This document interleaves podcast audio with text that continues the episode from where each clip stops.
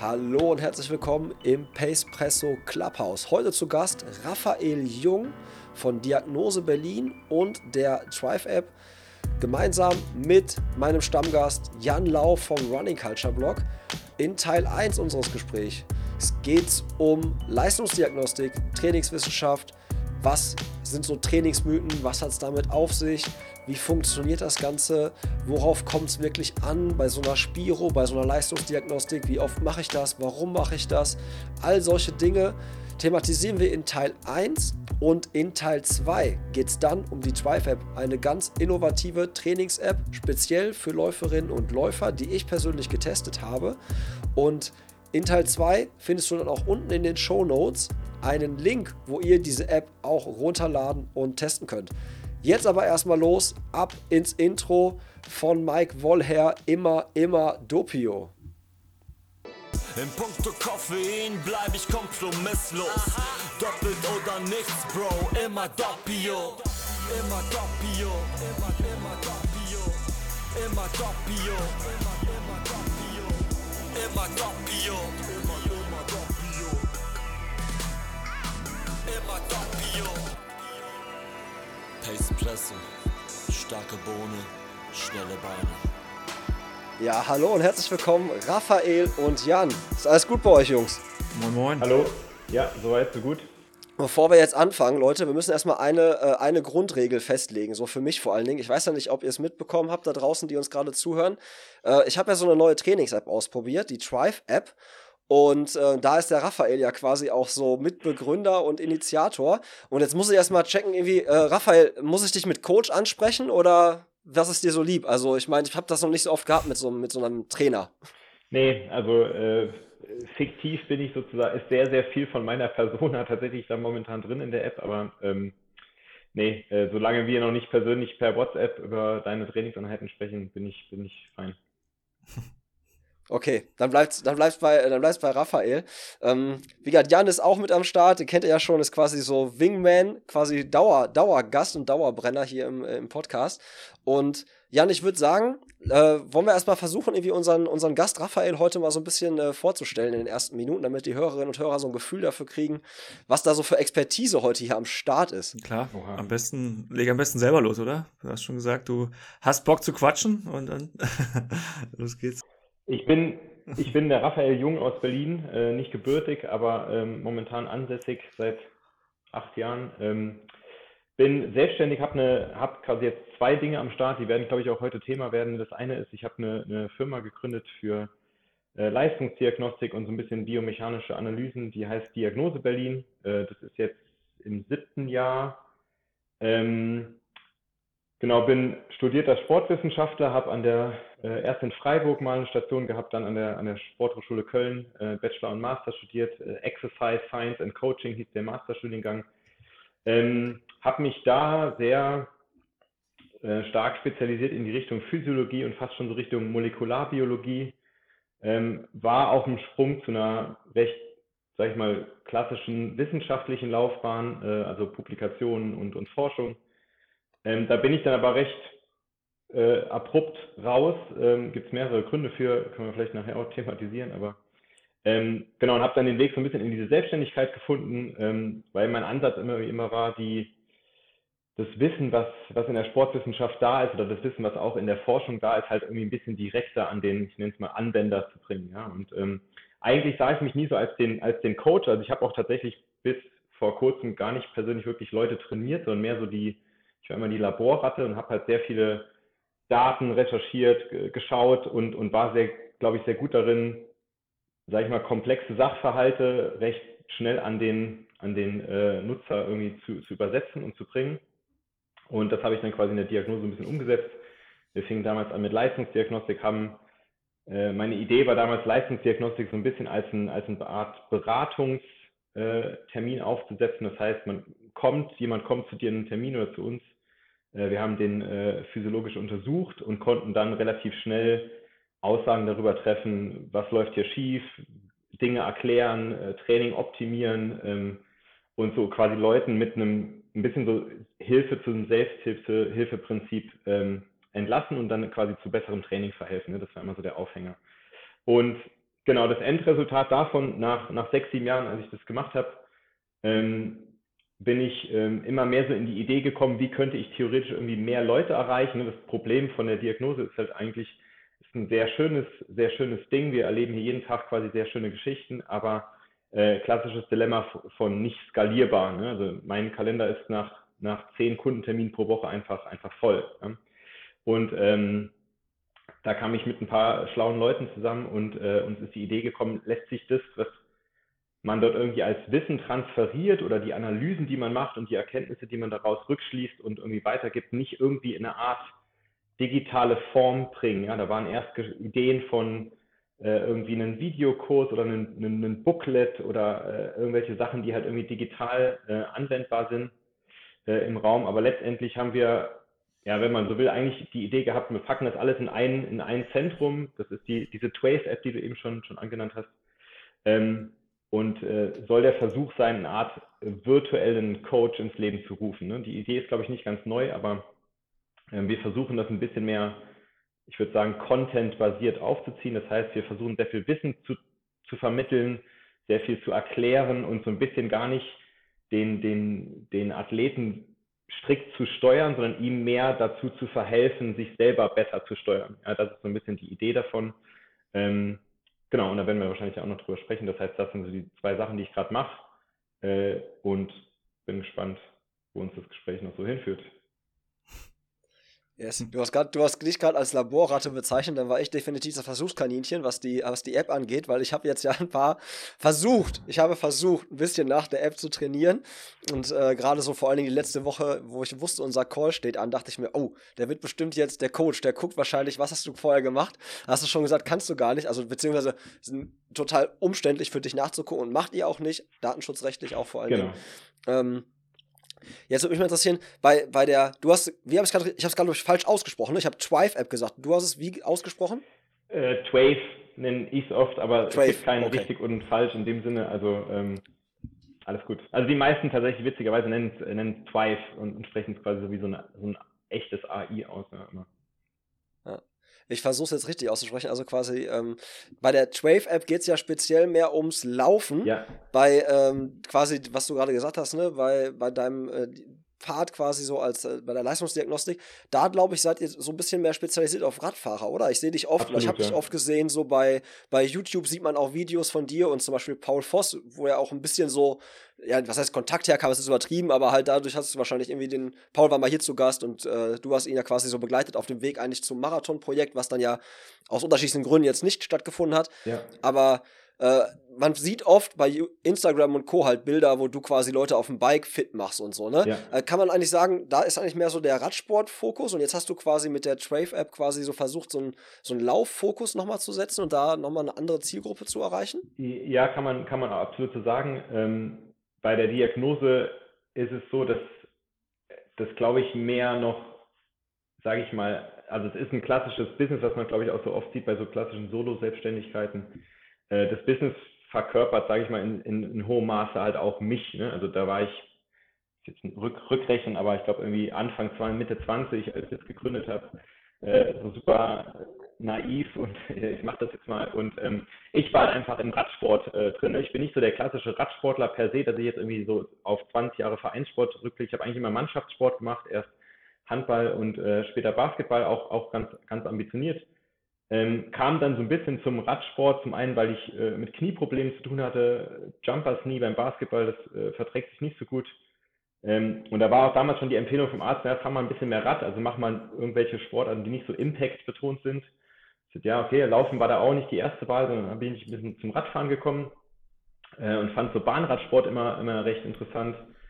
Ähm, und halt einfach wissenschaftlich, ne, sozusagen vom, ich nenne es jetzt mal Job, von der Jobseite her, war ich halt sehr viel im, im Ausdauersport so angeknüpft und habe halt die ganze Zeit mich mit, mit, mit Studien zu, zu Physiologie auf dem Rad und sowas beschäftigt. Und ähm, genau, da habe ich mich so reingearbeitet und äh, damals, äh, das war auch so ein Anfang hier von der Diagnose, ähm, im Prinzip vom, also rein im Amateurbereich Rad, aber halt eigentlich ganz gut über so ein, zwei, drei Jahre äh, entwickelt, also auch weil ich so ein paar Sachen im Training, ich nenne es einfach doof, verstanden hatte oder ähm, für mich so ein bisschen äh, getweakt hatte, wie, das, wie ich da ein bisschen effizienter werden kann.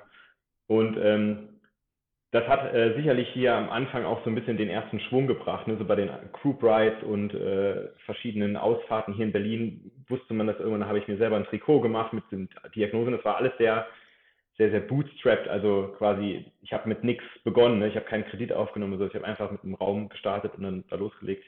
Und ähm, aber allein, dass ich halt quasi so das so ein bisschen persönlich mit äh, in Schwung gebracht habe, das hat dann auch schon wieder, glaube ich, ein bisschen was bewirkt.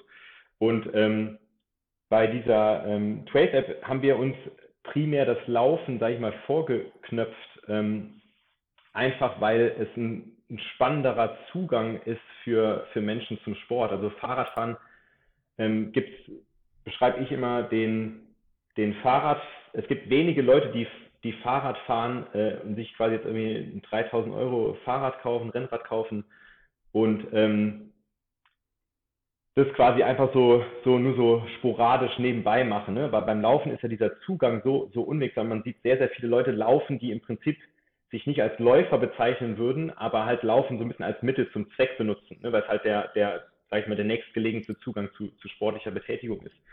Und das finde ich sehr, sehr spannend am, am Laufen als, als Anwendungsform, weil es, also es macht quasi den Zugang zu Sport so, so sehr, sehr naheliegend und ähm, ähm, da sah ich halt quasi mehr Potenzial, Menschen zu helfen äh, und, und, und Wissen zu transferieren. Also weil du einfach mit, mit mehr Menschen zu tun hast, die im Prinzip, äh, doof gesagt, noch gar nicht wissen, was sie da tun. Ja? Und beim Radfahren ähm, gibt es sehr viele, sehr schnell dann so eingefleischte Menschen. Also entweder die fahren halt nur aus Spaß an der Freude Fahrrad ne? und die haben, die würden das nicht als Training bezeichnen, die werden dann natürlich so ein bisschen, ähm, sag ich mal, nicht unbedingt potenzielle Kunden in so einer App ähm, oder bei der Diagnose Berlin.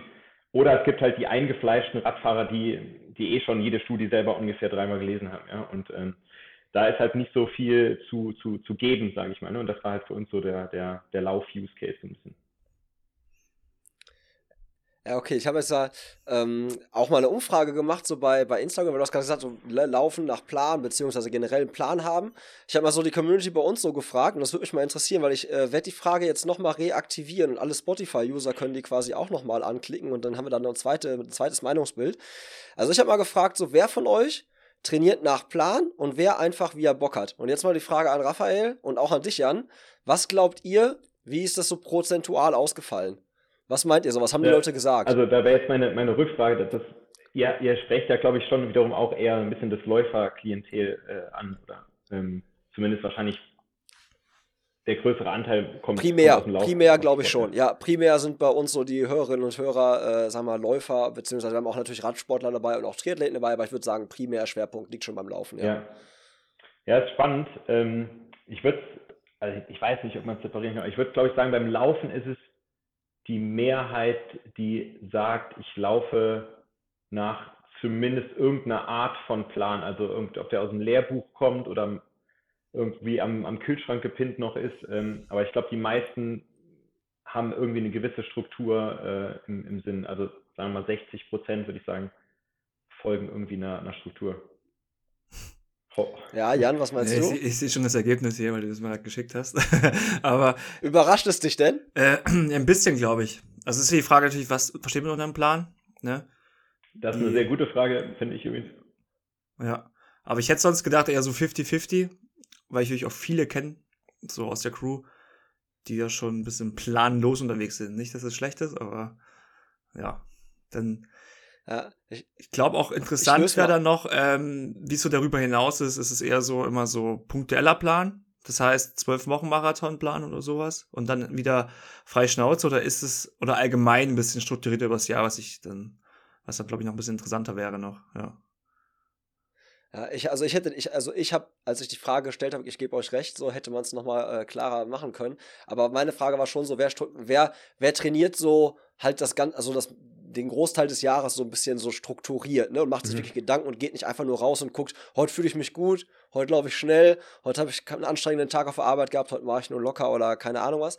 Und äh, die Umfrage hat zumindest das Ergebnis hervorgerufen, 66% trainieren nach Plan, beziehungsweise haben angeklickt, dass sie nach Plan trainieren und 34% haben halt dementsprechend gesagt, so ich trainiere so, wie ich Bock habe.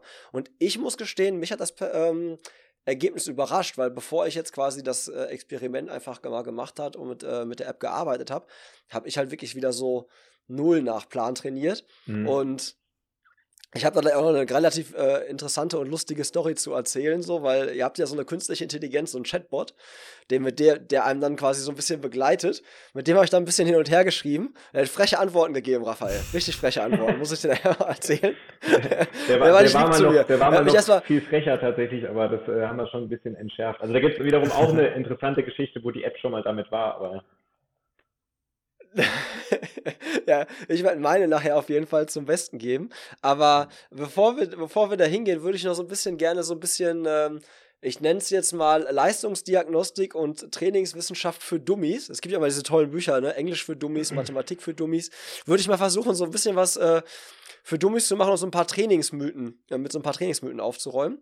Ja. Und zwar, ähm, wäre für mich mal so, äh, so eine Frage gewesen, ich, wenn ich zu so einer Spiro gehe, ne, also hier zu so einer Atemgas-Leistungsdiagnostikanalyse, äh, ja. dann sagen die immer, da hat mal jemand zu mir gesagt, ey Tobi, äh, wir haben hier nur so ein Rad, so eine Radspiro, aber das ist kein Problem. Die Daten, die kannst du eins zu eins zum Laufen übertragen. Und ich dachte mir so, nee, ich will aber, wenn ich, so, wenn ich schon so eine Leistungsdiagnostik und so eine Spiro mache, dann will ich das aber auf dem Laufband machen, weil es ist ja schon, es sind ja schon andere Muskeln, belastet und ich hätte jetzt, also ich würde behaupten, ich als Laie würde behaupten, beim Laufen werden viel mehr Muskeln beansprucht und es sind, es kommen nachher andere Daten raus als bei einer Radspiro und deswegen würde ich mit einem Laufschwerpunkt lieber eine, würde ich sehr viel Wert darauf legen, dass ich sowas mache. Was, äh, was sagt der Experte, Raphael? Ähm, also da bist du auf jeden Fall schon mal auf dem richtigen Weg. Also äh, Fakt ist, die es kommt was anderes bei raus, ob du dich quasi auf dem Laufband oder auf dem Rad testest, ne? aus eigentlich dem genannten Grund, den du aufgeführt hast, nämlich dass du einfach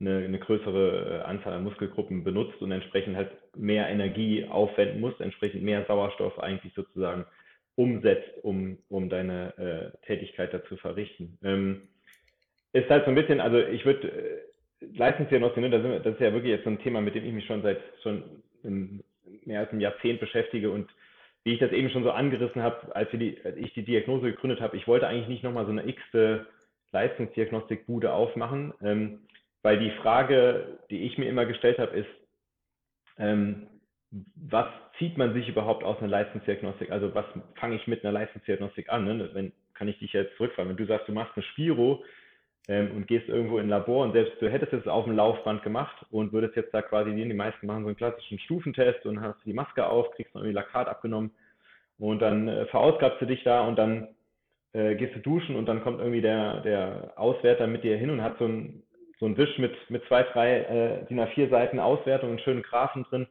Die Frage ist eigentlich für mich immer spannend gewesen, was ist jetzt da eigentlich der Benefit der, der, der dir jetzt dort übergeben wird, wo du sagst, ach cool, deswegen hat sich das für mich gelohnt. Ja? Was war das, was wäre das denn in deinem Grund? Ich weiß nicht, ob du schon eine Leistungsdiagnostik gemacht hast, äh, tatsächlich, oder? Ich habe einmal, ich habe einmal eine gemacht und äh, der war, bevor ich auf das Laufband gegangen bin, war der mindestens genauso frech wie eure App zu mir. der meinte nämlich dann, der hat mich, ge, der hat mich gefragt, ey, äh, ja, und was, für was trainierst du jetzt so? Warum machst du so eine Leistungsdiagnostik? Und dann meinte ich so, ich will Marathon laufen unter drei Stunden.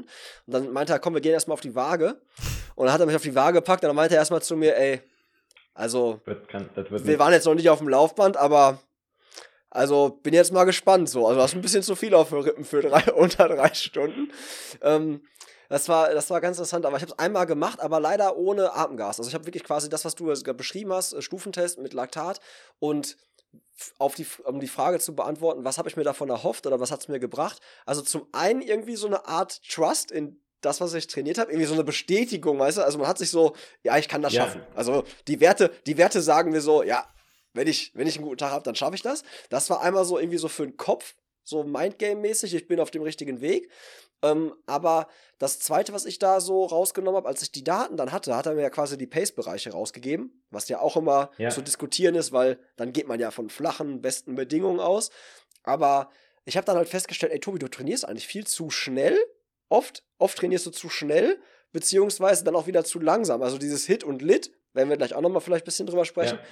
Mein total Low-Intense-Training war zu schnell. Also das, was ich als Low-Intense gesehen habe, war eigentlich nicht Low-Intense. Ja. Und das, was ich als, ja, ich mache da jetzt Intervalle gesehen habe, war eigentlich nicht hart genug. Ja. Ne? Also so, und ähm, deswegen, das war sowas, was ich daraus, das heißt, was, hattest, was ich für mich hattest, mitgenommen habe. Du hattest aber in, in, dem Moment, wo du die Leistungsdiagnostik gemacht hast, quasi noch Zeit Vorbereitung, bevor du den Marathon schaffst. Also es war quasi sozusagen äh, ein, eine, ein Kick-off zur Vorbereitung für den, für den Marathon. Genau.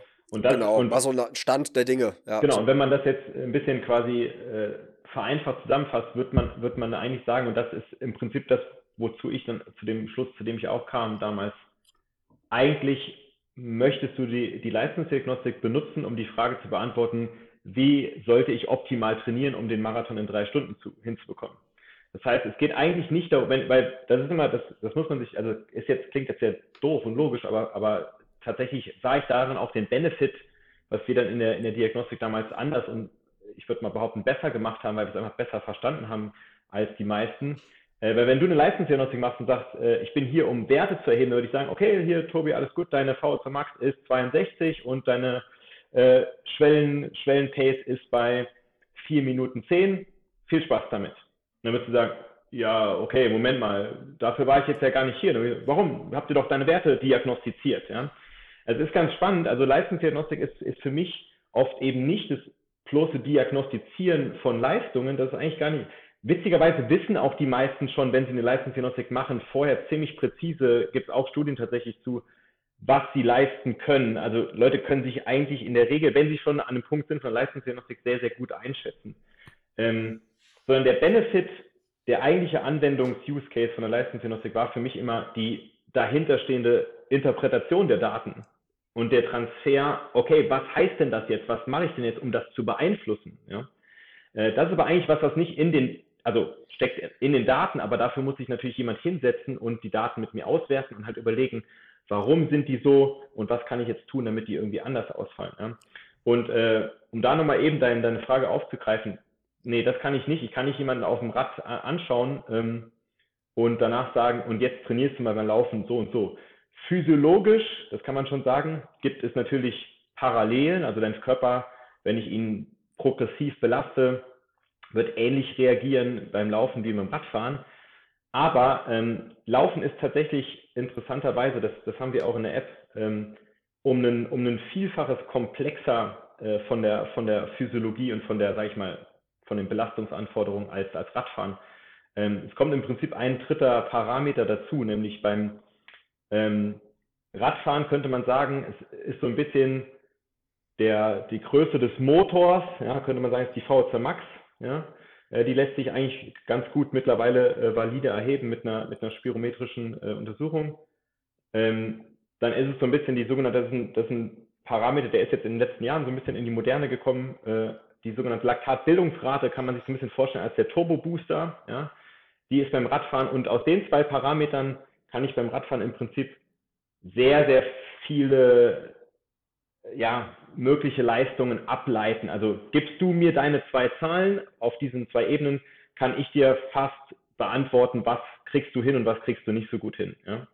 Ähm, auf dem Rad. Genau, auf dem Rad. Beim Laufen ähm, kommt, kommt eine, eine, ein Parameter dazu, der, der ist sehr, sehr viel erforscht, aber sehr, sehr, sehr schwierig ähm, sozusagen aus Daten rauszulesen, weil es einfach eine dritte Unbekannte ist. Und das ist die, die Laufökonomie oder Lauftechnik, könnte man im Allgemeinen sagen. Ja? Das heißt, ähm, lässt sich eigentlich recht, recht einfach erklären, wenn ich ähm, beim Radfahren messe ich ja die Leistungsabgabe mit Watt im Idealfall. Ja? Das heißt, wir könnten jetzt beide Radfahren gehen und 200 Watt fahren. Ja? Und äh, unabhängig davon, in welcher Geschwindigkeit das resultiert, ne, das, das mag anders sein, aber wir würden jetzt beide exakt oder auf dem Ergometer 200 Watt fahren, ja, dann ist es, ist eine, ist eine physikalische Größe, ist es eigentlich energetisch ausrechenbar, was, was kostet uns das, unseren Motor das quasi an, an Leistung, an Energie, um diese 200 Watt unten zu produzieren. Ja? Und die, die Effizienz, mit der wir pedalieren, also welche Muskeln wir da bedienen, in welchem Winkel wir äh, das machen und so weiter, die ist relevant, aber nicht so extrem dass die sich damit rein, reinwirft. Ja, beim Laufen ist es, ist das ganz anders. Wenn, wenn du zwei Menschen hast, die im Prinzip 10 km/h nebeneinander laufen, ja, dann kann der Energieaufwand, den es, den es braucht, für den einen und für den anderen extrem unterschiedlich sein. Also 30, 40 Prozent kann das, kann das einen Unterschied ausmachen. Das ist ja das, was man als Laufökonomie bezeichnet. Ne? Und ähm, im Prinzip würde man das physiologisch in der Leistungsdiagnostik bemessen als wie viel Milliliter Sauerstoff brauche ich pro kmh Einheit. Ja? Und wenn du jetzt quasi, wenn wir beide 10 km/h laufen und du brauchst irgendwie 3 Liter und ich brauche 4 Liter, dann ist es die physikalische Leistung, wenn wir jetzt mal davon ausgehen, wir werden gleich schwer, identisch, aber irgendwas macht dein Körper ökonomischer und besser, dass er einfach Energie spart. Ja? Und das ist gerade, wenn es in Hinblick auf Marathon oder längere Distanzen geht, ist das halt äh, nicht nur eine kleine, ein kleiner marginaler Unterschied, sondern das ähm, ist ein Game Changer. Ja? Und ähm, den muss ich eigentlich in der Leistungsdiagnostik mit erheben oder zumindest mit erfassen oder abschätzen oder eingrenzen, sonst kann ich quasi wiederum mit den anderen Daten nichts anfangen. Ne? Ja, da würde ich jetzt gerne direkt mal eine Frage noch anschließen. Und zwar, ich kenne das von voll vielen Kumpels von mir, die halt irgendwie Triathlon machen oder Radfahren oder so. Da fast nahezu alle haben halt schon mal eine Sitzanalyse gemacht auf dem, auf dem Fahrrad. Ja? Mhm. Wenn ich jetzt meine Laufbuddies angucke, kaum einer hat mal so eine richtige Laufanalyse gemacht. Ich weiß, Jan, ich glaube, Jan, du hast schon mal eine gemacht, ja, ne? Genau. Laufstilanalyse und ja. so. Aber im Prinzip das, was Raphael ja quasi sagt, ist ja, dass ich, wenn ich an meinem, wenn ich meine Laufökonomie, wenn ich mir das anschaue und wenn ich da reflektiere und weiß, wo, an welchen Stellschrauben kann ich drehen, dann ist da ja ein brachiales Potenzial. Natürlich immer aufs Individuum runtergebrochen, auf den ja. Läufer runtergebrochen, die Läuferin runtergebrochen. Aber warum guckt man sich, ist das einfach so schwer, also ich ich kann nur für mich sprechen. Wenn ich immer versuche, so minimale Dinge an meinem Laufstil zu ändern, fällt mir das einfach so brutal schwer. Ich muss mich da so drauf konzentrieren. Ich weiß nicht, vielleicht können wir Jan mal, Jan, du hast ja mal so eine Laufanalyse gemacht. So, was war, was kam da bei dir raus? Hast du da was mitnehmen können? Hat dir das was gebracht? Ja, also war ganz gut. Also wir haben halt aus mehreren Perspektiven mich gefilmt beim Laufen. So klassisch, wie man so aus den Videos kennt, mit so weißen Punkten am Körper verteilt und dann so ein bisschen ausgemessen, wie sich der Körper halt bewegt und ja, da waren halt zwei, drei Punkte am Körper, wo es ein bisschen an Kraft fehlt, wo man so ein bisschen, will ich mal sagen, einsackt beim Laufen und da halt Energie verloren geht. Und das sind schon Dinge, die man dann eigentlich relativ leicht, also nicht ne, leicht beheben, ist schon viel Arbeit dahinter, aber eigentlich einfach umsetzen kann. Wo ich mir auch glaube, dass es mehr bringt, als noch eine Leistungsdiagnostik halt, ähm, ja, zu machen. Oder, oder ein Carbon-Schuh zum Beispiel.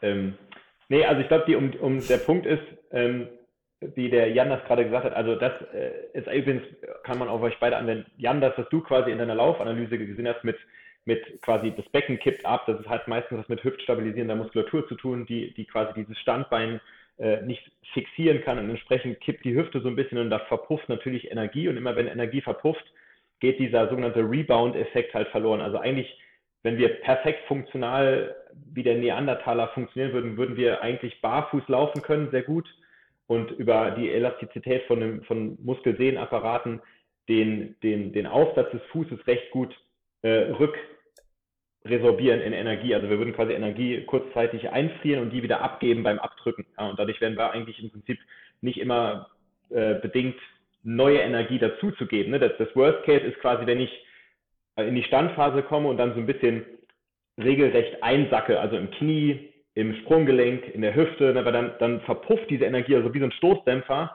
Und jetzt muss die Muskulatur wieder kontrahieren und mich wieder nach vorne äh, einmal neu buxieren. Und das ist genau das, was mich halt Kraft kostet. Und mache ich das 42.000 Mal in einem Marathon, kann man sich ja vorstellen, dass es halt äh, in der Summe einfach einen Unterschied macht, ob ich das halt äh, machen muss oder nicht. Ähm, bei der Leistungsdiagnostik, was du eben angesprochen hast, ist auch übrigens der klassische Fehler. Ne? Dieses Leute trainieren zu viel in der Mitte, also sprich nicht intensiv genug bei intensiven Sachen und nicht langsam genug bei langsamen Sachen, würde ich jetzt aus, aus meiner Erfahrung heraus sagen, habe ich bei 95 Prozent der, der Laufdiagnostiken angesprochen. Also es ist absolut typisch und absolut gängig. Ähm, und ähm, die Frage, warum, warum ist es trotzdem noch so verbreitet, äh, ist, liegt, glaube ich, genau darin, das, was ich eben auch so ein bisschen mit der App äh, angerissen hatte, was wir eigentlich irgendwie ändern wollen, dass das Wissen darüber, über, über Kausalitäten, also Ursache und Wirkung und was muss ich wirklich tun, um das äh, irgendwie zu verbessern, ist halt, das Wissen fehlt A so ein bisschen. Und wenn es Wissen gibt, dann ist es halt sehr schnell komplex und Leute verstehen jetzt nicht so richtig davon, was ähm, habe ich davon? Also ja, also jeder hat ja schon von, von Chorübungen und sowas gehört und warum macht sie keiner? Weil keiner so richtig versteht, was ändert für mich persönlich. Ja? Mhm. Und ähm, ich glaube, da muss man im Prinzip einfach Leute aufklären und an die Hand nehmen und, äh, und ihnen zeigen äh, und aufzeigen, was, was da für Potenziale stecken und wie sie die erreichen können. Und dann klappt das auch, aber sind wir wieder bei diesem, bei dieser Persönlichkeitsebene. Ne? Also ich schaffe schaff das, glaube ich, nicht so gut über ein zwei Minuten YouTube-Video. äh, oder irgendwas, sondern ich muss halt ein bisschen in die Tiefe gehen und mit jemandem persönlich irgendwie arbeiten.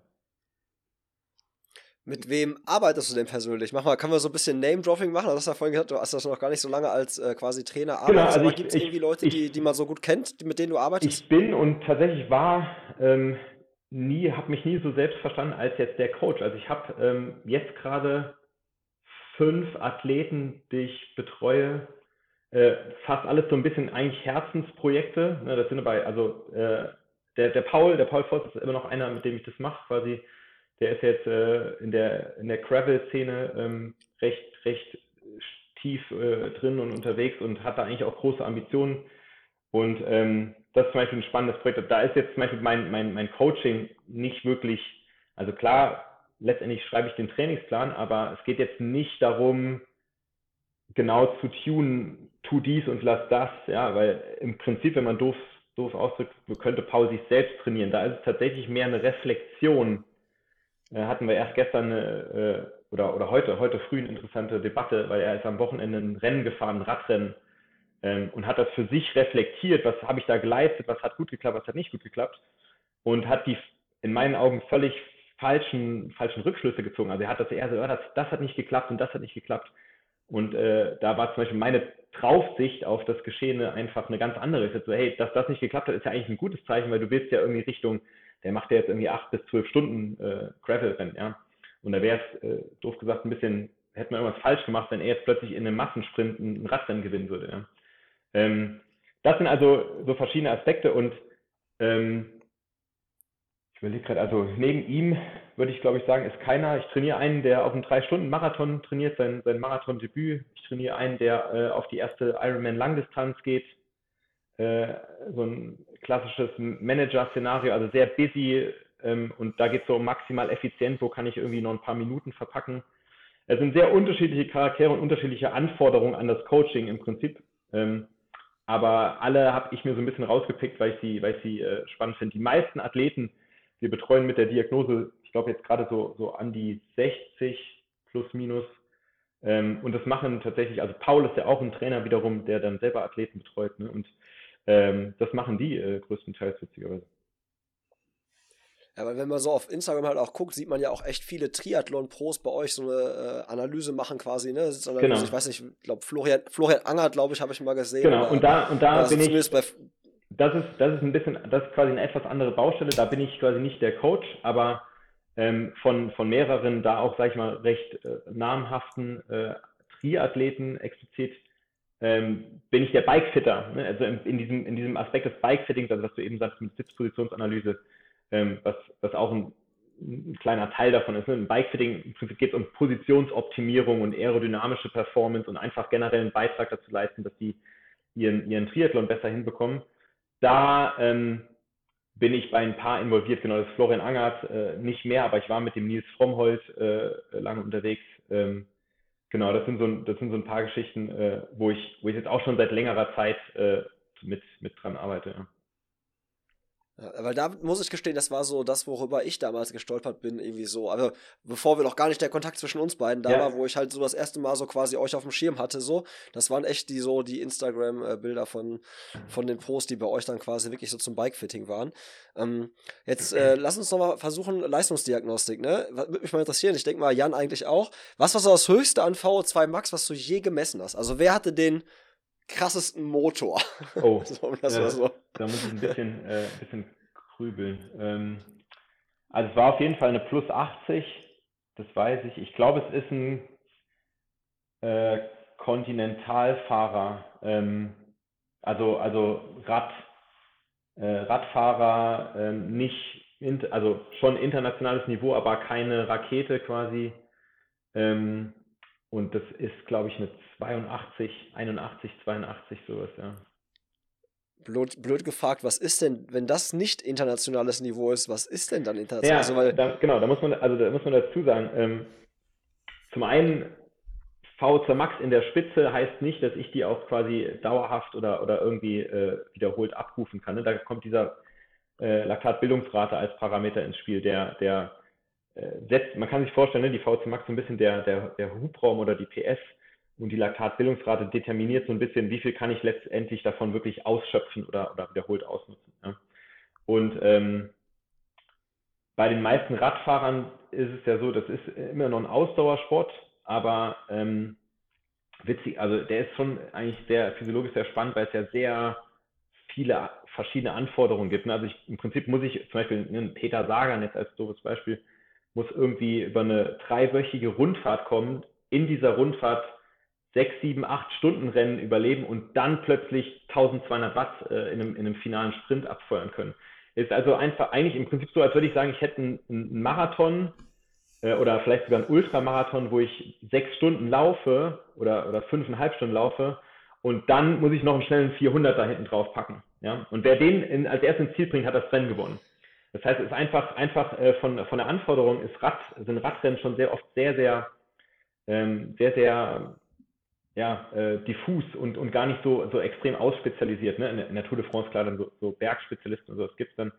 Aber bis dahin ist es eigentlich alles immer so auf einem sehr, sehr guten, äh, hohen Niveau. Und äh, im Triathlon, in der Langdistanz ist zum Beispiel ist ganz anders. Da geht halt alles über Ökonomie. Ja? Also ähm, diese Laufökonomie, die wir angesprochen haben, spielt eine entscheidende Rolle. Aber da ist so, da sind gemessene VZ Max-Werte nicht so hoch. Ja? Also ich habe schon stattliche äh, Profis gemessen, die hatten, die kamen nicht über eine 70. Ja? Und ähm, ist jetzt nicht wenig, ne, natürlich, aber dafür, dass die ja schon 10, 15 Jahre lang teilweise äh, sehr, sehr ambitioniert trainieren, äh, eine 70 erreicht auch mal einen, einen, einen Amateur-Radfahrer äh, durchaus.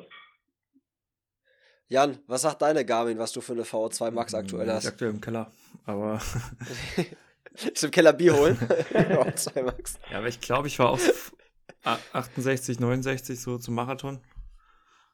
Und da hätte ich mich. 68, 9, ey, da war Da hätte, auch mal kurze Fra Frage an Rafa. Wie, wie realistisch sind diese Zahlen, die Garmin Die sind nicht so schlecht? Sorry, die sind nicht so schlecht. Ähm, Ja. ähm, also basierend oder Bedingung ist, dass man ähm, sehr, sehr, also sehr äh, heterogene Daten hat. Das heißt einfach sehr viele Daten und nicht jetzt quasi nur, wenn man, jetzt, das kennt ihr wahrscheinlich selber, wenn man äh, nur in einem, in einem Ausdauerblock ist im Winter, ne, oder irgendwie so eine, so eine Ausdauerphase und, und man macht quasi nur Lift-Training, wie du das eben nanntest, also macht halt quasi nur die ganze Zeit lockere Dauerläufe, dann sinkt diese VZ Max nach unten. Ja.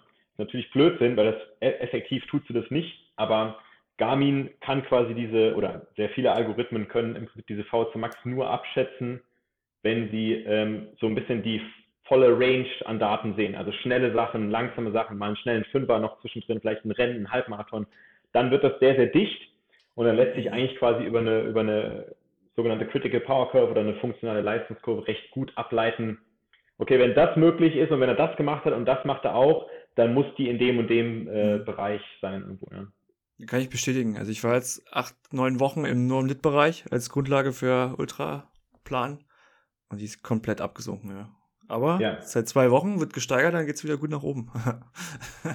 Ist halt die Frage, ne? Ist Also die Frage, wie, wie sinnig das ist, aber ähm, also ja, ja, ich setze auch nicht viel drauf, aber ich glaube, es ist immer mal cool zu schauen. Und nach jeder Laufrunde mit der Crew gucken auch alle mal drauf, oh, neue VO2 Max oder so. Und dann, ich glaube, Spaß ist ja nur die, die geschätzten Werte, die dann die Garmin sagt und dann die hat einfach für jede VO2 Max die gleichen Wettkampfzeiten rausspuckt. Bei jedem Läufer. Das haben wir Ja, schon also festgestellt. das ist, ähm, auch wenn man es wenn man's, äh, äh, wenn man es nicht so richtig glaubt, aber das ist tatsächlich recht rudimentär, was, was Garmin da macht. Also da stecken wir auch ein bisschen drin. Ich würde fast behaupten, unsere Analytik ist ein bisschen, bisschen besser. Und also wir machen vielleicht eine VZ Max Interpolation auch, aber äh, basierend auf mehr als, als nur funktionalen Daten. Ne? Wir gucken uns so Heart, Heartrate äh, Drift an und sowas. Ähm, verschiedene Sachen. Was mich noch interessieren würde, bevor wir ähm, ganz wegkommen, ähm, habt ihr in der Diagnose Berlin auch, habt ihr Laufbahndiagnostik und Bewegungsanalyse? Jetzt nicht mehr, äh, tatsächlich Okay. ganz frisch. Also zum, zum April haben wir, also ne, man muss sagen, wir spezialisieren uns da immer, immer mehr die letzten Jahre in, in diese Mhm. biomechanische Richtung, ins, ins Bikefitting. Äh, das ist das, was gut funktioniert, aber wo wir auch immer mehr so die Expertise so ein bisschen Ja. rauskristallisieren. Und ähm, das, äh, die letzten zwei Jahre, sage ich mal, haben auch nicht geholfen mit, mit Corona in, in Sachen Labordiagnostik. Ne? Wir hatten fast in, in Summe über ein halbes Jahr das Labor überhaupt gar nicht, gar nicht offen. Äh, Mhm. und ähm, das, was ich eben angesprochen habe, diese Laufbanddiagnostik, ne, ist tatsächlich recht komplex und ich bin sehr perfektionistisch veranlagt, äh, auch was wir in dem Service hier machen. Das heißt, ich tat mich irgendwann einfach sehr, sehr schwer, ähm, generell aber explizit bei der Laufbanddiagnostik zu sagen, ich habe eine, ich habe eine sehr gute Laufbanddiagnostik, also die, die macht, was sie soll, die ist valide, die erhebt gute Daten und damit kann ich das vermitteln, was ich vermitteln möchte. Und das ist trotzdem noch in einem, in einem realistischen Preisrahmen ne, und in einem Aufwandsrahmen. Und das ist, ähm, also ist quasi doof gesagt mir nicht gelungen. Ja? Also ich würde sagen, äh, eine gute Laufbanddiagnostik äh, würde, würde in der Regel drei, vier Stunden dauern und halt irgendwie 400, 500 Euro kosten. Ja? Und ähm, da würde man Tests nochmal zur Ökonomie extra machen und so weiter. Äh, und das, jetzt, ihr guckt da auch, der, jeder guckt da so ein bisschen verschrocken, hä? aber weil das will halt keiner, keiner machen. Ja? Und ähm, ich, ich ähm, Natürlich könnten wir einen Laktatstufentest machen, aber ähm, ich glaube nicht an den, an den Benefit äh, davon. Ne? Also ich bin nicht der Meinung, dass, dass man davon wirklich, wirklich jetzt sehr viel mitnehmen kann. Was hältst du von diesen es gibt doch so äh, Geräte, die inzwischen, ich habe das mal gesehen, da kannst du dir quasi so irgendwie bei, bei zum Beispiel Paysets, mit den Jungs hatte ich auch mal gesprochen, da konntest du dir, kannst du ja dir so Rollentrainer leihen und so ein Zeugs und da konntest du dir eine Zeit lang auch mal quasi so eine Atemgasmaske leihen die wird dann an so ein Tablet angeschlossen und dann kannst du auf so ein Laufband gehen, machst den Test, den, das den die App dir vorgibt, trainierst die weg und hast danach halt quasi so deine Daten und kriegst dann so Trainingsempfehlungen. Kann das, also kann das was oder ist das nichts halbes, nichts Ganzes? Nee, also ich glaube, methodisch, sprich, äh, wie valide und reliabel ist das Messverfahren, weiß ich es nicht. Da gibt es aber tatsächlich ein paar, die sind äh, sind schon okay. Also sie benutzen im Prinzip auch die gleiche Technologie, so eine Turbine, die da vorne drin sitzt. Ähm, das kann man schon machen, aber es ist wieder so ein bisschen die, die gleiche Frage, aber das lässt sich, ne, das ließe sich ja auf alle möglichen Messsysteme da draußen anwenden. Auch so ein bisschen der Aufhänger damals gewesen in dem, in dem Start zu dieser, zu dieser Trace-App. Ähm, die Frage ist immer, was fange ich halt mit den, mit den Daten an? Was fange ich mit den gemessenen Daten an? Also wenn du dir jetzt irgendwie da beim Training eine Spiro da reinziehst. Und äh, ich habe das jahrelang gemacht. Ne? Also ich behaupte bis heute, ich bin der, der, der meistgetestetste Mensch äh, weltweit, weil ich hatte diese Spiro, das ist jetzt kein Scherz, äh, zwei Jahre lang bei mir im Wohnzimmer stehen auf dem, auf dem Ergometer. Und ich bin jegliche Studien, bin ich, bin ich ich hing drei, vier Abende an dieser Spiro, bin VZ Max Workouts gefahren, Studien nachgefahren. Äh, also ich habe da bestimmt, äh, es ist ungelogen, bestimmt tausend Einträge in dieser Cortex-Datenbank bei uns äh, in, in so Spiro-Sachen. Äh, ich fand das einfach wahnsinnig spannend, aber ähm, ich hatte natürlich auch eine konkrete Fragestellung. Ne? Also wenn ich jetzt zum Beispiel fünf Minuten versus vier Minuten gestaffelt VC Max Intervalle mache, wo habe ich den größeren, den größeren Outcome? Ja? Und ähm, ich habe bis heute keinen gefunden, der das, äh, der das quasi für sich so als Heimanwendung irgendwie interpretieren kann. Ja? Jetzt fangen auch alle Leute, habe ich auch gerade gesehen, äh, alle Leute halt irgendwie an, sich zu Hause dieses Laktat zu messen. Ne? Und die, die Frage ist immer, Mhm. Was, was, was, was macht man damit? Ja, also ähm, es gibt ein paar, würde ich sagen, die sind da so, so wirklich so tief drin, die, ähm, die wissen extrem genau, was sie da machen und, und brauchen halt das letzte, die letzte Präzision an Daten. Ähm, da würde ich sagen, okay, ist nochmal eine andere Frage, ob das notwendig ist oder, oder, oder schlau, aber ähm, äh, da würde ich sagen, klar, da, da, kann man das machen, aber in den meisten Anwendungsfällen komme ich zum Schluss, hat es noch keinem geholfen, noch mehr zu messen. Ja? Also das war selten irgendwie die Lösung. Weil der neueste Trend ist doch, Jan, hier diese ähm, Blutzuckermessung ja, genau. quasi, ne? Also das ist doch auch der neueste, also ich weiß nicht, wie viele Leute ich auf Instagram gesehen habe, die halt quasi jetzt hinten da so, so eine kleine Sonde am, am Trizeps haben, sag ich mal so, ne? Ja. Und dann irgendwie jetzt auslesen, wie sie irgendwie Aber versorgt sind und der Blutzuckerspiegel ist. Da, in dem Fall würde ich vielleicht sogar noch ein klein, ein klein wenig einlenken und sagen, das ist halt äh, unter Umständen sehr unmittelbar direkt verknüpft mit, mit, mit der, sage ich mal, mit der Anwendung, mit der Take-Home-Message. Ne? Also ist ja quasi ein, ein Echtzeit-Glukosesensor und du siehst halt, du könntest theoretisch, ich glaube mittlerweile gibt es sogar eine Integration auf deinen Radcomputer. Das heißt, du kannst in der Langdistanz geht es oder einem Marathon auch geht es die ganze Zeit nur um Energiebalance und auch Energiehaushalt. Ja? Also wie viel habe ich noch im Tank? Ähm, keiner weiß, wie voll der am Anfang ist, aber man schätzt den und dann weiß ich, wie viel Sprit verbrauche ich quasi auf, auf einer Stunde und dann muss ich halt so ein bisschen bilanzieren, wie, wie schnell kann ich noch gehen und aufs Gas treten, dass ich gerade so mit dem Tank ins Ziel komme. Ja? Und ähm, ohne diesen Sensor ist, es natürlich, ist da sehr viel, sind da sehr viele Annahmen mit drin. Ja. Der sagt mir natürlich schon so, ey, guck mal, dein Blutzucker sinkt ab und er geht in den und den Bereich. Das ist einfach ein, also kann ich, da brauche ich nicht äh, viel nachzudenken, ist, ist sehr direkt verknüpft mit, okay, ich führe mal was nach. Ja. Ähm, ist auch ein bisschen drüber, also es gibt, sag ich mal, da kommt man einfacher zum Ziel und es gibt äh, recht banale Ernährungsstrategien, die im Wettkampf recht, recht simpel funktionieren. Aber da würde ich trotzdem sagen, da hat die Technologie einen, einen wissensvermittelnden Mehrwert, ja, ähm, der für mich bei vielen nicht gegeben ist. Ja, okay, guck mal, halten wir das auch noch. Ich habe auch so zwei, so zwei andere Sachen, ähm, wo, wo, wo mich mal deine Meinung interessieren würde. Und zwar, ähm, Jan, wir hatten ja auch schon mal gesprochen über, den, über das Whoop-Armband, ne? mhm. ne? Was ich ja auch mal äh, irgendwie jetzt mal demnächst echt mal testen wollte und auf dein Angebot vielleicht zurückkommen wollte. Ähm, was hältst du davon, Raphael? Ja, das, von, ich wollte grad, und den Daten da? Ich wollte es gerade eben noch sagen, das ist eigentlich so mein Lieblingsbeispiel. Äh, also zum einen ist, gleich, ist gleiches Thema. Die Frage ist, was, äh, was fängst du damit an? Ich glaube, also ich habe jetzt gerade erst selber, ähm, ich selber Opfer oder, oder auf User-Seite gewesen, weil es kam gerade eine Werbung bei Instagram, die ich gesehen habe. Ich bin, nicht, bin noch nicht tiefer eingestiegen, es gibt jetzt irgendwas 4.0, ähm, wo ich glaube, erahnt zu haben, dass sie in eine gleiche Richtung so ein bisschen gehen wie wir, dass sie auch anfangen, okay, wir haben hier einen Boost an Daten und, und, und messen und messen und messen und jetzt wollen sie irgendwie, ist, ist das Wort Coach auch gefallen, anfangen, diese, diese gemessenen Daten für dich in die Anwendung zu bringen. Ja? Also dir zu sagen, ich habe jetzt was gemessen, ergo, tu mal bitte das oder tu mal das nicht. Ja, das machen sie aber bis dato nicht. Das heißt, ähm, alle, alle Welt oder viele messen damit. Ja, im Prinzip, was, was will das Ding? So eine Art Erholungs- oder Ermüdungszustand ja detektieren. Ja? Ähm, da glaube ich tatsächlich, oder ich bin skeptisch, kenne aber keine, keine wissenschaftlichen Arbeiten dazu, ob es wirklich genau ist. Ja, ich bezweifle es, um ehrlich zu sein.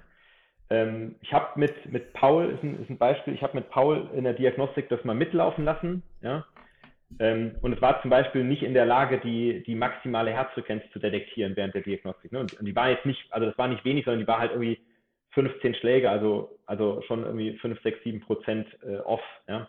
Und in dem Moment muss man sich natürlich fragen, okay, wenn das im Prinzip ist ein Herzfrequenz-Device, wenn es das nicht kann, wie wahrscheinlich traue ich dann den Daten oder den Interpretationen, den Berechnungen mit den Daten hinten dran? Ähm, bezweifle ich. Aber angenommen, es würde korrekt messen, ist wieder die Frage, ne, kann man schön mit Training Peaks integrieren und er macht es auch im, im Fall von Paul. Äh, steht dann jeden Tag da, Whoop Recovery Score ist 59 und Whoop Recovery Score ist 62 und 78 und ich habe ihn irgendwann mal gefragt, was machst du denn jetzt damit? Also gehst du wirklich hin, wenn das Ding jetzt irgendwie sagt, du bist nur, also das ist quasi Prozent, ne? Habe ich dann irgendwann 100 Prozent wäre, du bist perfekt erholt, 0 Prozent heißt, äh, fällst quasi tot um. Äh, und dann habe ich gefragt, wenn jetzt da 25 Prozent rauskommen würde, würdest du dann tatsächlich nicht trainieren an dem Tag? Ich glaube, das ist die Idee dahinter, aber ich, ich habe noch keinen getroffen, der das tatsächlich macht. Also alle Leute messen, aber keiner benutzt es in dem Sinne wirklich, dass er sich davon halt leiten lässt. Und dann ist es halt ein Gadget, ja, und äh, ist ein cooles Gadget, aber nützlich, weiß ich nicht, ich würde es mir nicht kaufen. Ja, ich muss mal gucken. Ich hatte eine Umfrage also ich damals mal würde dir eigentlich so komplett recht geben. Ich habe es ja. jetzt, glaube ich, ich durfte jetzt ein Jahr lang testen. Bin jetzt auch zur, dann noch ein paar Monate die neue Version. Und ich muss auch sagen, ich bin ja auch, ich bin ja hauptberuflich auch Analyst und habe halt Bock auf Daten und nehme das gerne mit. Das ist natürlich, was du schon mehrfach gesagt hast, wichtig, was machst du mit den Daten?